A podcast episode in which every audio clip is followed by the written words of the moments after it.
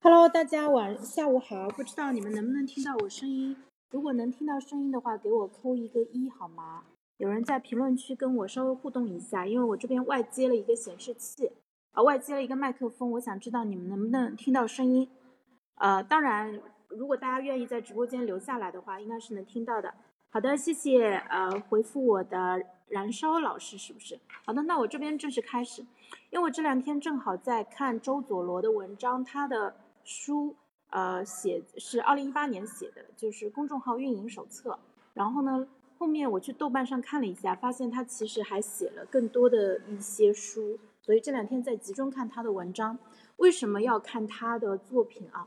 因为我最近呃全职创业做自媒体嘛，然后原来工作是做财务，自媒体这一块其实包括流量啊、运营啊这些逻辑，我其实都是不懂的。因此呢，你要找到一个对标账户，然后呢，呃，从他身上学习。那最好的办法就是找到，就是找那些已经拿到结果的人啊。所以呢，我现在呃这一个礼拜的时间会侧重来看周佐罗这边的一个经验。那今天给大家读的一篇文章是我刚才其实已经看了一遍，我觉得讲的非常的好啊，嗯，是他的一本书叫《学会成长》的一个前言，叫做《成长有方法，一年抵三年》。所以呢，我通过呃一边朗读一边复述的方式，就是对这篇文章再进行一个深度的一个学习，希望对大家这边也有启发啊。我这边再稍微调一下麦克风。好的。呃，现今每个人都必须不断的思考一个问题：我要如何更快的成长？也许你会说，我不想那么拼命，也不想跟别人比较，我只想做好自己，做个普通人。但是很抱歉。是否需要更快的成长，不一定取决于你想与不想。那这一接下来一段其实是周佐罗在那边讲他自自己的一些经历。他其实上来就设置了一个议题，说你必须要成长。有时候是否要成长，嗯，不是由我们自己来确定的啊。那他说的这个到底是不是事实呢？其实并不是在任何时候都成立的啊。呃，就是作为一个作者，他有个很大的一个权利，就是他可以设置议题。那你如果不接受，那你就关掉、退出去，对不对？但是如果你接受，就接着往下看啊。所以我们是用一种批判式的阅读的方式，呃，来学习这篇文章，而不是说全盘接受。嗯，二零一九年年末啊，因为这本书它是二零年出的，一九年年末，我国十六到五十九岁啊劳动年龄人口约为八点九六亿。无论你身处哪个行业，从业者可能都是数以百万、千万计。庞大的就业群体数量决定了竞争的激烈性和持续性。我们不可能躲避得了竞争。在这样的环境中，如果别人都在成长，而你停滞不前，则注定会被竞争者们远远甩开。坦率地讲，我们大多数人即使拼命成长，也很难抵达金字塔的塔尖。我们如此努力，也不过是为了拥有一个普通人该有的体面生活而已。从2010年来北京读书到现在，我已经北漂十年了。在2014年大学毕业时，过上体面的生活对我来说就已经非常艰难了。为了能够每个月多出几百元的生活费，在工作第一年，我主动放弃交社保和公积金，只能租十平米的地下室。那年夏天，我和女朋友连整个的西瓜都舍不得买，每次在小区超市只买四分之一个。到2017年，我收入提高后，才整租了自己的两居室。终于过上了一个普通人该有的体面生活。那这一段我要点评一下，我不知道周佐罗老师他的家境情况怎么样。呃，因为他其实是一零年毕业，啊，他不是一零年毕业，他是一四年毕业，其实是比我晚毕业六年。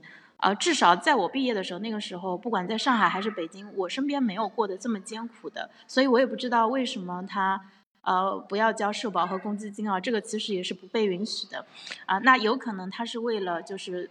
前后的对比显得更加的鲜明，就比较夸张啊。但是像我这样子，呃，比较理性、喜欢 用脑子思考的人，就会觉得这一段有点点不太可信度不是特别高啊。就可能他是一个，我不知道他读的是什么样的一个学校，但是四年嘛，正常的大学为什么会过得这么艰难啊？嗯，好，好，那物质压力呢，并不是在一线城市奋斗的人所特有的焦虑来源。在我的老家山东泰安这个四线城市，生活成本也越来越高，某些方面比一线城市还高。那如何实现财富增长，拥有更好的生活？百分之九十的人都应该认真思考这个问题啊。那前面他提到了说，在北京的生活是什么样子，他又提到了四线城市是什么样子，所以呢，就是相当于把从一线到四线的所有的用户都一一网打尽了啊，就是表示说，哪怕你不是生活在北上广深这种城市，你也应该来思考这个问题啊。所以你接下来要听我继续讲这个问题，这个是他的一个议题设置。接着往下读，那财富是什么呢？财富其实是成长变现的一种体现。变现之于成长，就像市场上价产品的价格相对于价值的波动，有时候呢提前，有时候滞后，但是将时间轴稍微拉长来看，两者总是大抵相当的。成长，然后再让成长变现，是生活在这个社会的你我都需要面对的无比现实的问题。我的文笔一般，没有什么情怀。平时在写作中也经常用大白话去讨论这两个问题。如果非要谈情怀，那就是我非常想分享我一路走来的种种思考，用最接地气的方式给大家带来一些关于成长和让成长变现的启发。成长的本质呢是技能提升，它有方法论，也有规律可循。所以我把成长这门技能的知识打磨成了这本书，希望能够对你有实际的帮助。时间一直在流逝，但你不会自动变牛。这是下一个小节的一个题目啊。人生所有美好的结果都不是自然而然发生的，而是靠你刻意做出来的。接下来他用一段就是字体比较特别的讲了一个故事。我有一个做滑板文化品牌的朋友，他的工作室经营好几年了，一直没有多大起色，基本上每个月都只能做到收支平衡。从去年开始，他开始兼职创业，找了份工作。在工作之余做自己的品牌，他的团队很小，就几个人。有一天他过来找我聊天，表示自己有些困惑，想听听我的真实建议。我非常佩服他对滑板的热爱，对做自己品牌的执着。他总是他总是说，我虽然现在做的一般，但是未来大有可为。只要我这样一直做下去，五到十年之后，这个品牌可能会成为一个很棒的品牌。我说，既然你专程过来，那我就说真话了。听到你说的那些，我很支持你，佩服你。但是从一个外人的角度看，我完全不相信你。你总是说五年、十年后会怎样，在我看来，那都是幻想。他问为什么？我说你已经做了好几年了，有多少变化？你总是说五年后会怎样，那肯定不是在第四年的最后一天突变的吧，而是通过一年一年的积累得到的。我问你，你觉得明年会比今年好多少？他回答。感觉明年也不会比今年好多少，毕竟我的时间、人力、资金投入就那些。我说对啊，时间、人力、资金等等，大多数变量都不会有大的改变。那你的品牌怎么就能突然优秀起来？你看你现在的淘宝店，店里就这么点产品，转化率肯定很低。未来你也无法投入大量资金扩充产品，那么你的淘宝店流量也不会有什么变化。你淘宝店的生意凭什么就能突然兴旺？最可能出现的结果肯定是一个月一个月过去之后，他还是老样子。我们聊了很多，他说自己确实太爱幻想了。那这个故事的引述到这里结束啊。那这种现象很常见，比如说一个编辑每天按部就班的选选选文章、排排版、回复下留言，并没有多少努力刻意的精进写作能力，但他可能会觉得，只要我工作两年就可以跳槽找一份高薪工作了。比如有一个人练吉他，每天就练那么一小会儿，根本就吃不了苦。一有啥事儿，当天就不练了。但他可能会觉得，再过几年，我弹吉他就很厉害了。很多人都会有这种不切实际的幻想，成长会自然发生。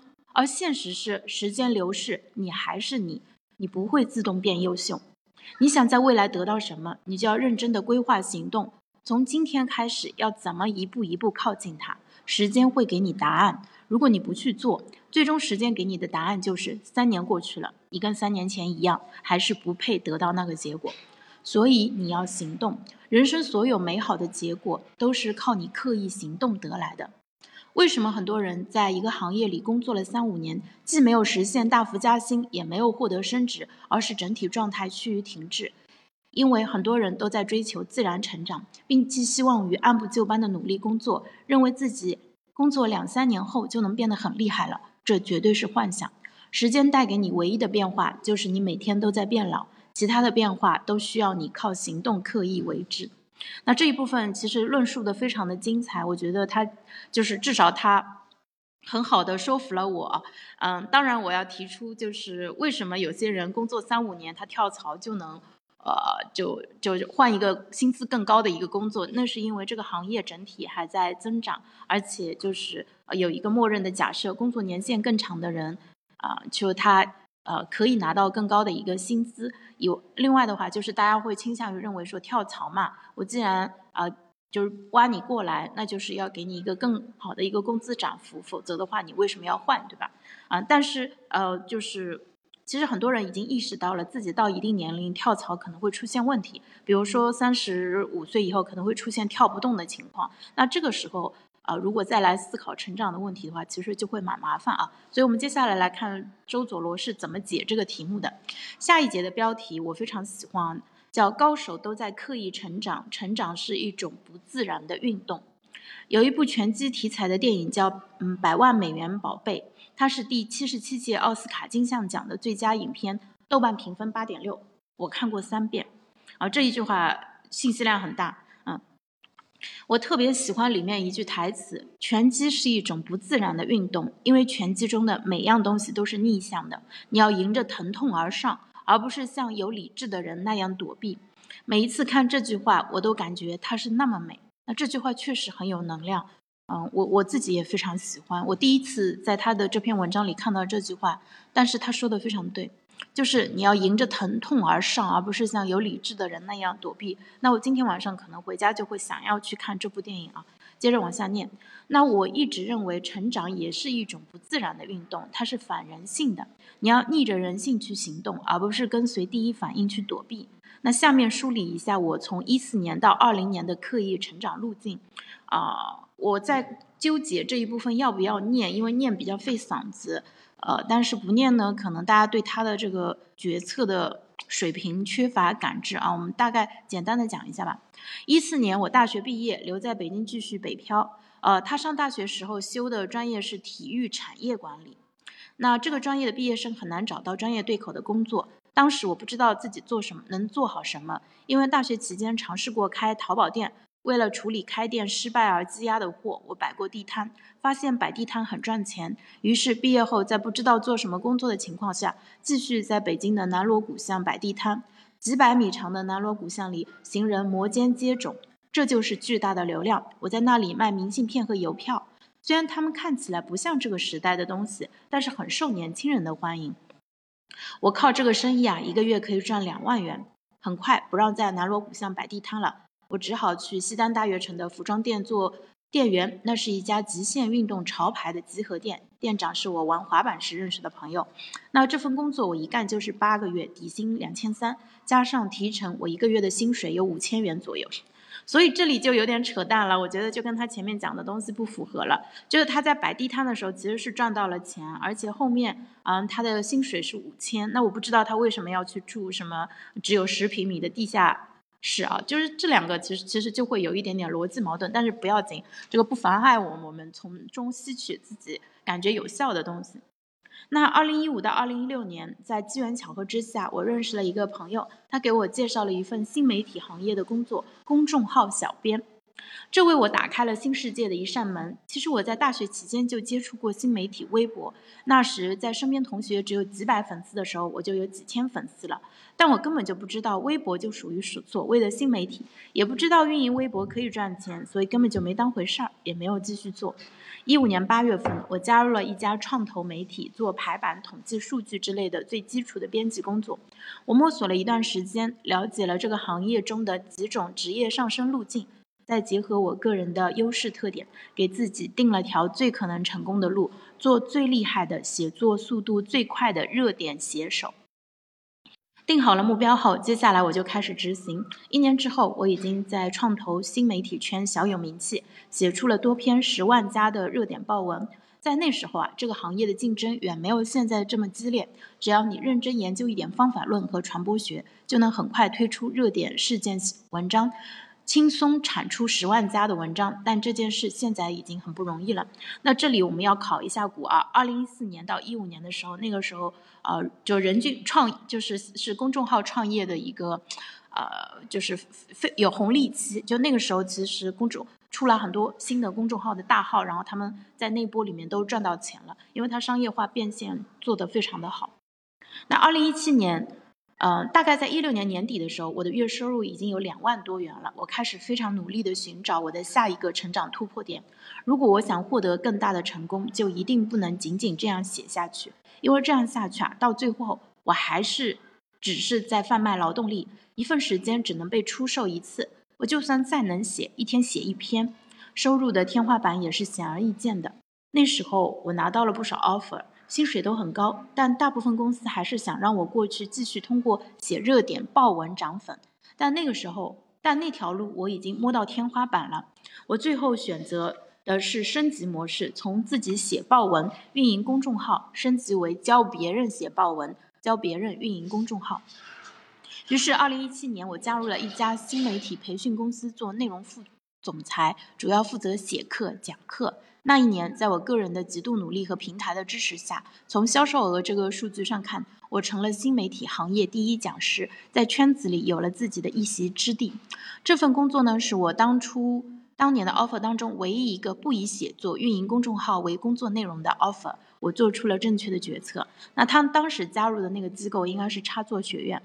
二零一八年经历了二零一七年的奋斗，在二零一七年年底，我又开始寻找下一个增长突破点，思考如何再次升级。当时我年薪五十万，但看不到更大的发展机会。回看整个新媒体行业的发展历程，我得出了一个判断：尽管在二零一八年人人都说红利期已逝，但是我仍然有机会。我拿出了一张纸，认真盘点了自己身上的所有的比较优势，准确地找到了自己的突破口。二零一八年三月，我正式辞职，创立公众号“周佐罗”，靠着一个人、一台电脑，开启了超级个体之路。二零一九年，对于我个人来说，起步时做一个超级个体是有必要的。等到一年之后出具资源，再开始正式由超级个体的公司转型。我在一八年年底招了第一个助理。在二零一九年年初招到了第二个，到了二零一九年五月份左右，我认为我才认为时机已到，开始真正的着手搭建团队。那二零一九年六月，我的第一个助理文文因为成长飞快，并且做出了很大的贡献，人又极其靠谱，成为了我的合伙人，负责运营业务，组建了一支很精干的运营团队。同时，我花了半年时间陆续筛选招聘。培训了一支编辑团队，和我一起做内容和课程。这一年，我完成了从超级个体到公司团队的转型。二零二零年，我在二零一九年年末花了一个月时间研究，制定了二零二零年的关键战略。我们的自由用户体量已经初具规模，我们没有花一分钱买流量，每一个用户都是因为我们的优质内容而关注我们的，因此。二零二零年，我们要搭建出向上生长学院的核心课程体系，完善产品品类，并同时并行推进音频课、线上训练营和线下公开课。截止到二零二零年五月份，我们已经有十五名正式员工，将近十名长期兼职人员。公众号“周佐罗”和“周佐罗的好奇心”有近百万粉丝。向上生长学院呢，已经有四门爆款课和两个爆款训练营，预计到二零年底，我们将有超过八门音频课和五个训练营，将完成核心课程体系的搭建。一九年，我们团队完成了两倍的年收入增长，二零年我们会突破千万年收入，二一年我们会有更大的想象力。以上呢，就是对我过去六年多成长路径的简单梳理。你会发现，我几乎平均每年都会让自己升级一次。迭代一次，这样的成长迭代速度绝对不是自然而然发生的，绝对不是靠按部就班的努力就可以实现的，它一定是刻意经营、刻意规划的结果。快速成长的背后都有一套方法论的支撑。有人经常问我，你为什么总是能在短短一年内就完成一次很大的升级？其实从我的角度来看，如果你能有意识的以天为单位逼迫自己刻意成长。一年一点都不短，它足足有三百六十五天之久。三百六十五天可以做成很多事情，但是如果你不这样逼迫自己成长，一年确实很短，因为你无非呢就是在按部就班当中把一天重复了三百六十五次而已，你的成长不会有质的飞跃。下一节的小标题是学会成长再成长，个人爆发式成长是有一套模型的。啊，内容是这样子的啊。李笑来有一句话：学习，学习，再学习。这句话不是一个词简单的重复三遍而形成的，而是指先学习如何学习，再拼命学习。我也有一句话：学会成长，再成长。那这句话的意思呢？先要学会如何成长，再拼命成长。因为成长，并非你有意愿就可以做到。它就像任何一门技能，我们应该遵循科学的训练方法去获得这一门技能。如果你没有训练方法，成长就会事倍功半，很多努力是无效的。如果你有培训方法，就会事半功倍，每一份努力都有实打实的效果。那前文讲述了我的刻意成长之路，我成长的每一步背后都有大量的方法依据、决策依据、经营方式的支撑，其中大多数并不像表面上看起来那么简单。为了更好的理解成长，我把成长这门学问梳理成了这本书。那在当今社会，成长是每个人的人生关键词。你还在等待成长的自然发生吗？高手都在刻意成长，只有掌握成长的方法和要领，你才能够掌握未来的人生。成长的本质呢，是一种技能，它有一套行之有效的方法，也有规律可循。人人都知道，规划个人成长是一件极其重要的事儿，但很少会有人会真的抽出大量时间来研究和规划。为什么呢？因为这一直是一件重要但不紧急的事。我们每天陷于繁忙的工作和生活之中。忙的没能留出时间来成长，而这是成长最隐蔽的杀手。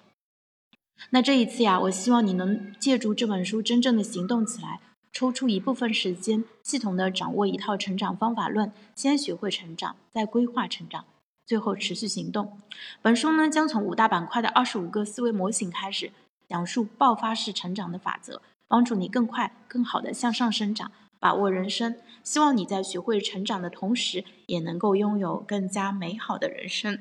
下面放了一个他们的二维码，然后呢，回复“成长”可以获赠一份全书精华 PPT 啊！大家看到了吗？就是做自媒体一定要学会送礼物啊！这个我我也是学到了。那嗯，就是直播间的朋友对吧？如果关注潇潇啊，也可以这个我我也送你们一份礼物啊！今天我把我的见面礼已经写出来了。这个就是学习嘛，你看到人家是怎么做的，他这个方法，就你可能看上去觉得他稀松平常，你不知道这个事情到底有多么有用。但是高手做的每一件事情，其实啊，你知道它背后的原理以后，你就知道他为什么会这样做啊。呃，然后最后，那要么就先到这里吧。我这边因为水杯空了，那个我这边就先念到这里啊。我觉得这篇文章对我来说很有启发，呃，包括他从。呃，就是他的职业变迁，包括后面他自己做超级个体，做公众号，搭建团队，呃，就是这个，其实我我应该直接去学他后面的这一部分。那他的书里面肯定会讲很多他已经做好的地方，所以呢，我们就啊一起来学习就好了。如果呢你也想要做自媒体，想要啊把自己变成一个在某个领域啊有拿得出手的作品的一个人，可以跟我一起来学习啊。好的，那今天就先到这里，拜拜。